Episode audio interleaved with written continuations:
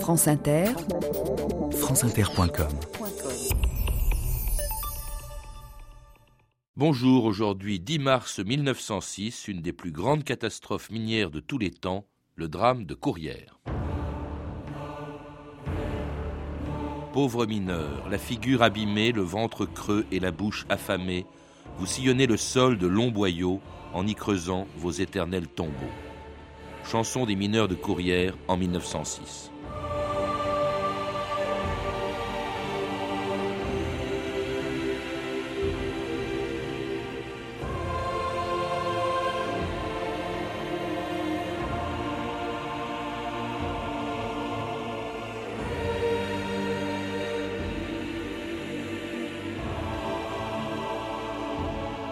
2000 ans d'histoire.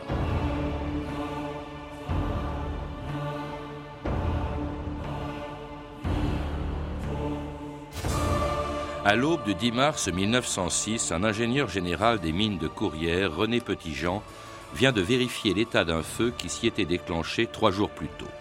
Rien de grave, pense-t-il, lorsqu'à 6h45, il voit la cage montante du puits numéro 3, soulevée du sol par une poussée venant du fond, tandis qu'une énorme fumée sort de la fosse. À 300 mètres sous terre, une gigantesque explosion vient de ravager plus de 100 km de galeries en quelques secondes. C'était le début d'une des plus grandes catastrophes minières de l'histoire. Elle fera 1100 morts sur les 1600 mineurs qui étaient descendus ce matin-là dans les puits 2, 3 et 4 des mines de Courrières. Alors, mon petit gars, tu vas descendre? Bien sûr, grand-père. Au revoir. Ah, dis donc, Jean, Qu'est-ce qui se passe donc? Hier, il n'a fait que parler de gaz, de feu, de... il n'y a pas d'ordre de ne pas descendre. Émile, fais attention aux gosses. N'en faites pas. Faites à loulou. Merci. Chacun son tour. Oh, on y va là Allez, allez les enfants. Donne sur les mains, hein. Ouais, il faut se les hein. Toi, attention à tes oreilles.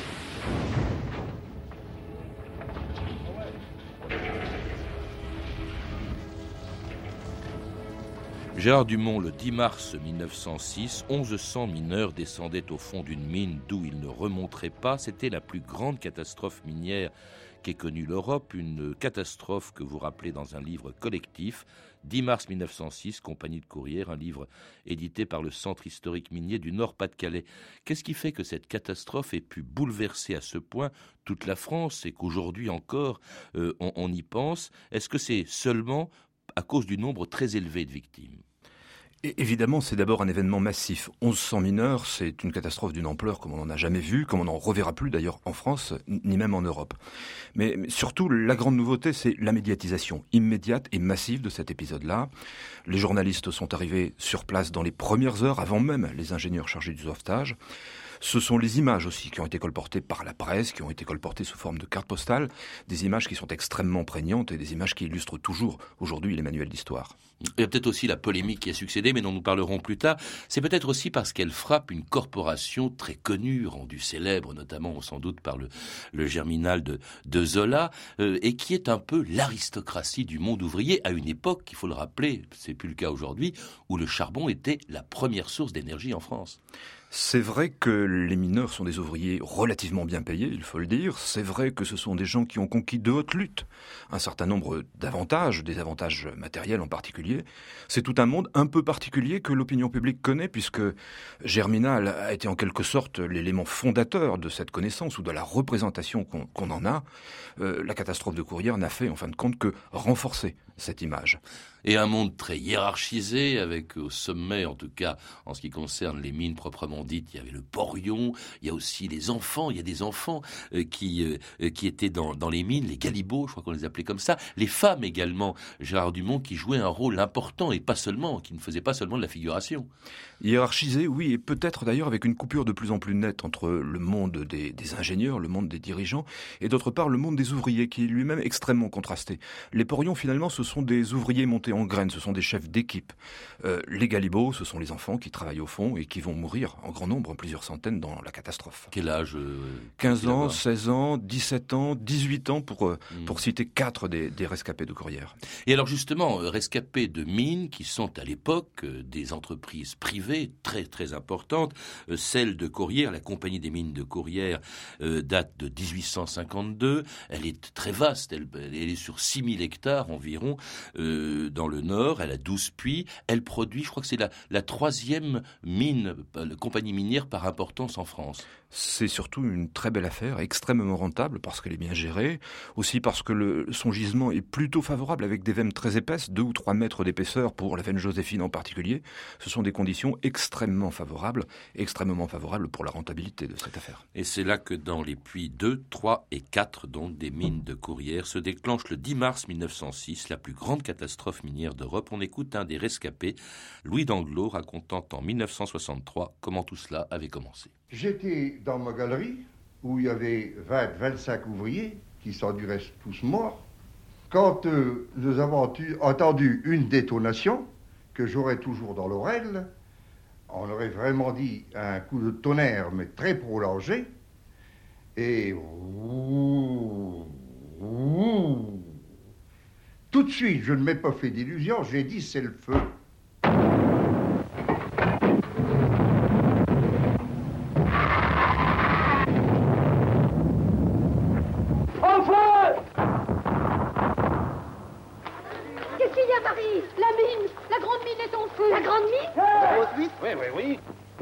un accident Oui, elle fait la mine Mon petit Georges.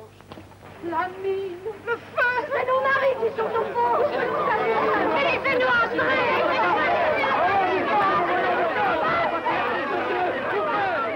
Et c'était un extrait du film La tragédie de la mine de Pabst qui s'est inspiré du drame de, de Courrières, un drame dont on n'a jamais su exactement les causes. Hein. Euh, euh, on évoque quand même ce feu qui s'était déclaré trois jours avant, mais qui était contenu par une espèce de mur, je crois, Gérard Dumont. Je crois que quand on parle des, causes, il faut faire la part des choses. D'une part, il y a les circonstances qui ont provoqué la naissance de cette explosion. En effet, il y avait un incendie qui était identifié euh, depuis le 7 mars, depuis trois jours donc, un incendie qui existait, et quand la catastrophe a eu lieu, tout le monde a imaginé que cet incendie était responsable. Euh, ça n'a pas été confirmé par les constatations qui ont été faites a posteriori. On a évoqué d'autres possibilités, peut-être des explosifs qui ont été mal utilisés, peut-être aussi un peu de grisou, mais un peu de grisou. Le, grisou, c'est toujours ce à quoi on pense hein, quand euh, les béotiens, comme moi, en ce qui concerne le, fonctionnement des mines, mais c'est on, pense toujours au grisou qui est une cause très fréquente de catastrophes minières. Bien sûr, c'est du gaz naturel, c'est pour l'essentiel du méthane qui, qui sourd du charbon, qui émane du charbon, et qui a provoqué des catastrophes au XIXe siècle en particulier, on le sait bien. À ceci près que si grisou il y a à la fosse 3 de la compagnie de Courrières, c'est en petite quantité, et simplement le grisou, s'il a détonné, a servi simplement à allumer autre chose qui était infiniment plus dangereux, c'est-à-dire les poussières. Alors, ce qu'on appelle un coup de poussière, c'est beaucoup moins euh, connu que le grisou, mais alors c'est quelque chose de terrifiant dans, dans ce livre euh, publié donc par euh, le Centre historique minier du Nord-Pas-de-Calais. Vous, vous dites que c'est quelque chose qui est capable de se propager, c'est un, un effet évidemment de chaleur énorme, c'est la poussière qui s'enflamme, mais alors une vitesse hallucinante jusqu'à la vitesse du son. La vitesse du son, si on veut faire une moyenne, euh, si on veut prendre les, vitesses extrêmes, c'est peut-être encore beaucoup plus, peut-être 1000 mètres par seconde. Le coup de poussière résulte du soulèvement, des poussières qui sont au sol des galeries, de leur embrasement, peut-être par une explosion initiale, peut-être tout simplement par la lampe à flamme nue que portaient les mineurs. Et l'inflammation de ces poussières produit de la chaleur, produit un souffle qui soulève à nouveau de nouvelles poussières qui s'enflamment à leur tour. César Danglot, dans son témoignage, parle d'un bruit extrêmement long. On parle souvent du, on compare ça au bruit du tonnerre, au roulement du tonnerre après l'explosion qui continue. Des poussières qui détonnent, tranche par tranche, les unes après les autres, des températures extrêmes aussi, entre 1000 et 2000 degrés, pour autant qu'on puisse le savoir. Et dans ces conditions, il n'y a, a, aucune chance pour un homme qui se trouve dans ces fosses qui ont été touchées. Je crois que c'était, il y avait la, la veine Joséphine, enfin, il y en il se portent toutes des noms euh, qui, euh, de celles qui ont été les plus touchées dans les fosses 2, 3 et 4, c'est ça? La veine Joséphine était la plus importante, la, la veine Sainte-Barbe, la veine Adélaïde, dans laquelle travaillait Danglot en particulier, euh, des veines, des galeries qui ont été balayées pour un certain nombre d'entre elles par la flamme. La flamme avec des effets caloriques extrêmement intenses, avec aussi l'effet de souffle quand il n'y a pas eu de flamme qui a pu projeter les mineurs contre les parois.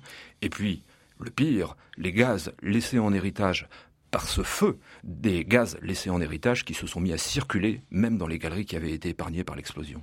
Et cela donc dans, sur 100 km de, de galeries dans lesquelles les sauveteurs venus de partout vont s'efforcer de trouver des survivants.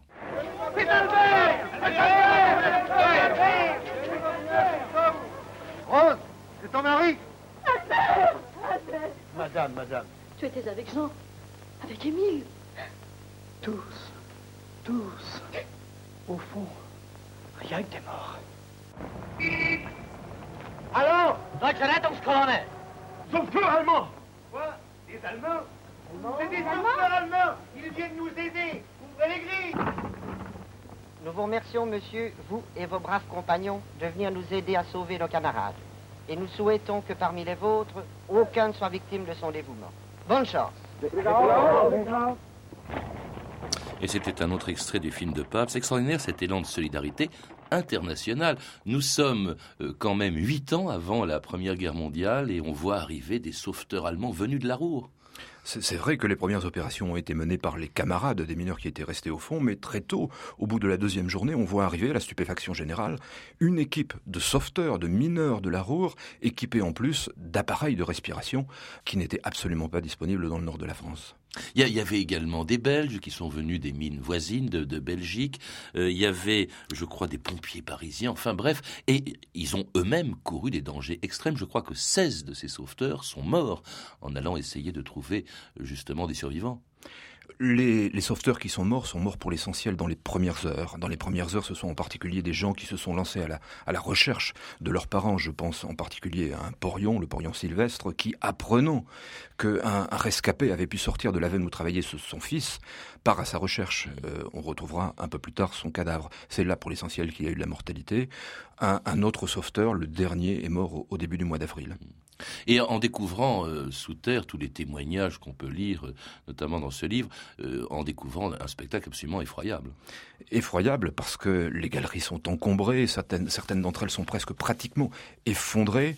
Euh, ceux qui descendent marchent sur les cadavres au sens propre du terme, les cadavres des hommes, les cadavres des chevaux, des lambeaux de cadavres aussi, tout ça dans une atmosphère épouvantable. Et, et dont la découverte attise d'ailleurs, au lieu de l'apaiser, la colère des, des familles, même d'ailleurs quand on trouve encore un rescapé comme l'était Louis d'Anglot. Nous avons vu des gens qui tombaient, des gens qui se mouraient, et nous avons cherché un issue que nous avons trouvé.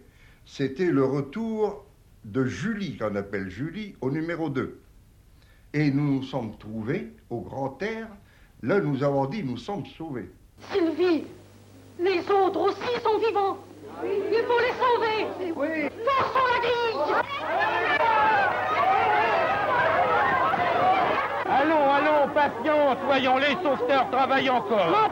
Mais non. Laissez crever Mais non, je vous Mais si. assure. hein. Il faut sauver la mine Appelle l'ingénieur. Faut alerter la troupe. Oui, entendu. Vous avez entendu? Il demande la troupe. C'est pour tirer. Très vite, euh, Gérard Dumont, la douleur, la prostration, la peur, ça se transforme en colère. Hein. Ça n'a pas attendu très longtemps pour que cette affaire, cette catastrophe devienne euh, véritablement euh, presque une insurrection. En tout cas, il y a, des manifestations très violentes qui se produisent assez vite.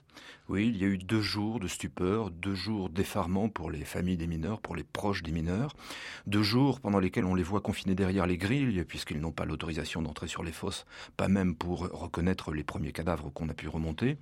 Et puis il y a le 13 mars, le 13 mars qui est le jour de l'enterrement des premières victimes, euh, qui correspond au déferlement de l'émotion. Dans les trois villes d'ailleurs qui ont été les plus touchées, euh, tout, à fait voisines justement des puits numéro 2, 3 et 4, Méricourt, Salomine, Billy-Montigny. C'est à Billy-Montigny par exemple qu'il euh, y a un ingénieur en chef euh, qui est obligé de s'enfuir, on crie à mort, on, cherche des responsabilités. On reproche peut-être aussi à la direction de, la mine de, de, dire très vite, alors que nous le verrons, ça n'a pas été le cas, qu'il n'y avait plus de, de rescapés à rechercher. Euh, je crois, pour utiliser des termes modernes, qu'on reproche aux responsables du sauvetage les, maladresses de leur gestion de crise. La maladresse a été de, de confiner les familles. La maladresse a été de ne jamais faire appel aux mineurs, aux ouvriers, aux porions, et pas même aux délégués des mineurs quand il a fallu prendre des options pour le sauvetage, quand on a par exemple décidé, décidé d'inverser l'aérage, euh, les familles qui ont été tenues à l'écart. L'aérage, c'est-à-dire l'aération, la, ventilation des galeries euh, qu'on a décidé d'inverser, considérant qu'il n'y avait plus personne à sauver. Ceci dit, il faut dire que tout le monde considère, parmi les spécialistes, y compris par les ouvriers dans les premiers jours, que tout le monde est mort. C'est ce que pensent en particulier les sauveteurs allemands. Alors cela dit, dès le 14 mars, le lendemain de, ces obsèques, apparaît, commence une grève qui va d'ailleurs se répandre dans tout le nord de, la France. C'est une grève qui est essentiellement émotionnelle, pas rationnelle. Et d'ailleurs, les vieux syndicalistes, les syndicalistes chevronnés, le savent bien. Lancer une grève au mois de mars quand les stocks de charbon sont important, c'est quasiment suicidaire, mais euh, ça n'est pas ça qui compte, on est dans le domaine de l'émotion, à tel point que même s'il y a opposition entre ce qu'on appelle le vieux syndicat réformiste et le jeune syndicat révolutionnaire, les militants du jeune comme les militants du vieux syndicat se retrouvent dans les mêmes formes d'action, devant la même hostilité à la direction, devant la même hostilité aux, ingénieurs. Parce qu'il y a une surenchère justement entre ces, deux syndicats, euh, comme vous dites, le vieux syndicat modéré, euh, qui était d'ailleurs dirigé par un héros du Germinal de Zola, je crois, bien, bien réel. Il, s'appelle Émile Baseli, effectivement, c'est quelqu'un que qu'Émile Zola avait rencontré quand il était venu à Anzin en 1884 pour enquêter, pour trouver la matière de son germinal, et on le considère généralement, ce Baseli, comme celui qui a inspiré euh, le personnage d'Étienne Lantier. Alors il prêche la modération, mais alors il y a un autre syndicat, vous le citiez, euh, Gérard Dumont, c'est le jeune syndicat de Benoît Broutchou, euh, qui lui traite Basli de Basli le jaune, parce que il laisse faire, au fond, et, et le jeune syndicat s'y oppose, euh, quand il y a grève, on fait appel à des jaunes, c'est ça? Basli, on lui reproche essentiellement d'être un réformiste, on lui reproche d'être un faible, on lui reproche de discuter avec les employeurs, on lui reproche d'être élu par ailleurs, il est député, on lui reproche finalement de fréquenter un monde que euh, pensent euh, les syndicalistes les syndicalistes les plus, les plus révolutionnaires, un monde qui n'est pas celui des ouvriers. Hmm. Et alors justement, euh, lui Broutchou, c'est-à-dire le jeune, euh, le, jeune syndicat, est extrêmement radical. Je crois d'ailleurs que on finira par envoyer la troupe. On va même, je crois, arrêter les dirigeants les plus radicaux. C'est, Clémenceau hein, qui est ministre de l'Intérieur à l'époque. C'est Clémenceau qui devient ministre de l'Intérieur au lendemain de la catastrophe et qui commence cette carrière. Euh, en quelque sorte brillante ou en tout cas longue, longue euh, de briseur de grève. C'est la réputation qu'il a, qu'il a souvent. Premier flic de France, je crois que le mot date aussi de cette époque. Bien sûr, c'est lui qui, dans un premier temps, euh, manifeste un courage physique qui est assez impressionnant, celui qui consiste à se présenter devant les militants du vieux syndicat en leur tenant clairement le langage suivant. Le droit de grève existe et je le respecterai, le droit au travail existe et par conséquent je libérerai l'entrée des fosses. Et cela au moment où l'on continue de trouver encore des rescapés. Il y a quasiment un miracle qui se, qui se produit, euh, Gérard Dumont, 13 euh, rescapés que l'on retrouve encore 20 jours après le drame, dont le frère de Louis d'Anglo. J'en avais deux de frères au fond. J'en ai un qui est mort, qui est remonté et qu'il est remonté comme un squelette parce qu'il a séjourné dans l'eau. Et puis alors mon frère, lui, que j'ai appris le, 30 mars, n'est-ce pas, qu'il était remonté. Il est resté 21 jours au fond de la mine. Il est resté 21 jours au fond de la mine. Comment a-t-il vécu Avec tous ses camarades. Alors il a vécu en buvant leurs urines, en mangeant des écorces de bois, et ils se sont vus dans l'obligation de tuer un cheval, et c'est mon frère qui l'a tué à coup de pic, même dans l'obscurité, cette pauvre bête a reçu plus de 100 coups de pique, n'est-ce pas, avant qu'il ne s'affaisse. Quand ils sont remontés, c'était des vrais squelettes. Et il était temps qu'ils remontent. 13 rescapés le 30 mars, c'est-à-dire 20 jours après le, drame, c'est absolument incroyable. Surtout 13 rescapés que personne n'attendait puisqu'on imaginait que tout le monde était mort, 13 rescapés qui par conséquent se sont sauvés par leurs propres moyens. Mmh. 13 rescapés qui se sont séparés en deux groupes, deux sous-groupes avant de se réunir tout à la fin. 13 rescapés qui ont vécu dans des conditions épouvantables, réduits à boire leur urine euh, parfois, à défaut de trouver de l'eau euh, ni même de la boue euh, simplement, simplement consommable. une des histoires les plus poignantes est, effectivement l'assassinat ou l'abattage du cheval écuyer par, par ces armes. parce qu'il y avait des chevaux, on l'a pas dit dans la mine, des, chevaux qui, tirés par des chevaux. eux aussi, avaient survécu. Jusque-là, du moins pour celui-là. J'ai appris d'ailleurs que le mot rescapé en France date justement la catastrophe de Courrières? En effet, les, journalistes qui étaient présents euh, dans, la région de, Courrières, dans la région de la Compagnie des mines de Courrières, ont découvert un monde en même temps qu'ils ont découvert les mots qui servaient à, désigner ce monde et les éléments de ce monde. Et en particulier, euh, les mineurs ont vu apparaître dans leur langage des escapés disait-il plutôt. Euh, le mot est très rapidement devenu rescapé, et c'est cette forme-là qui est passée dans l'usage courant. Alors ça ne calme pas la polémique, elle va même s'étendre au, niveau national. On en parle de Courrières euh, à l'Assemblée nationale où le 3 avril 1906, Jaurès euh, dit ceci, c'est assez extraordinaire, euh, il dit au fond la véritable responsabilité, s'il ne faut pas la donner simplement à ceux qui ont la propriété des, des mines, ce n'est pas la responsabilité secondaire et dérivée des seuls ingénieurs qui doit être mise en cause, c'est surtout la responsabilité collective impersonnelle de ces vastes assemblées d'actionnaires qui ne demandent à leurs représentants à la mine que le maximum de dividendes sans se préoccuper de la sécurité et il ajoute en conclusion, c'est la nation elle-même qui doit reprendre en main la gestion, l'administration de ce domaine. Autrement dit, il parle de nationalisation 40 ans avant qu'on nationalise les mines. Mais je crois que la catastrophe de Courrières est l'occasion d'un grand débat, un débat qui est toujours d'actualité. La question, c'est plus d'État ou moins d'État. Hmm. Euh, les, tenants de l'économie euh, libérale, la plus libérale, considèrent que c'est à cause des ingénieurs de l'État qui ont pris en charge le sauvetage qu'il y a eu toutes ces erreurs, qu'on a enterré vivant un certain nombre de choses. Pour eux, l'État est donc coupable. Pour les syndicalistes, pour le vieux syndicat, et puis pour Jaurès en particulier, il n'y a pas assez d'État, puisque les compagnies privées ont pris des risques extraordinaires en ne veillant pas à la, à la sécurité de leurs mineurs. En tout cas, il faut des mois pour que les choses se calment, et puis des années pour qu'on les oublie. On ne les oublie pas d'ailleurs, puisque 50 ans après euh, cet accident de, de Courrières, cette catastrophe, elle était euh, commémorée euh, par le chef du gouvernement français en 1956, Guy Mollet. Le pays noir commémore un douloureux anniversaire, la catastrophe de Courrières dans le Pas-de-Calais, il y a 50 ans. Je voudrais y associer la nation tout entière. Aujourd'hui, après un demi-siècle, le souvenir de cette catastrophe en est resté vivace dans tout le bassin. Il a frappé profondément l'esprit des hommes de ma génération. Aujourd'hui, grâce aux progrès techniques, à des précautions accrues, le risque d'un nouveau courrier a pratiquement été écarté. Mais on ne peut éliminer tous les dangers dans le travail de la mine. Et c'était Guy en 1956 pour le 50e anniversaire de, de. Est-ce qu'on en a tiré des leçons, justement? Est-ce que il y a eu au moins quelque chose de positif, c'est-à-dire qu'on en a tiré des leçons, justement, euh, Gérard Dumont, de cette catastrophe. Guy Mollet a raison de dire qu'on a mis en place un certain nombre de dispositifs qui ont permis de limiter les coups de poussière et au moins leur ampleur. Euh, il, y avait, je, je, vous interromps, mais il y a dans, dans, votre livre une photo extraordinaire de mineurs de 1906 avec sur leur chapeau des lampes à feu nu. Ça aussi, c'était aberrant. Ça veut dire que, que l'explosion a été l'occasion de prendre un certain nombre de décisions et c'est au lendemain de l'explosion qu'on a interdit les lampes à feu nu pour les remplacer par des lampes de sécurité. On a aussi développé l'arrosage des galeries, l'arrosage des galeries qui empêche les poussières de se soulever si du moins on ne, les enlève pas.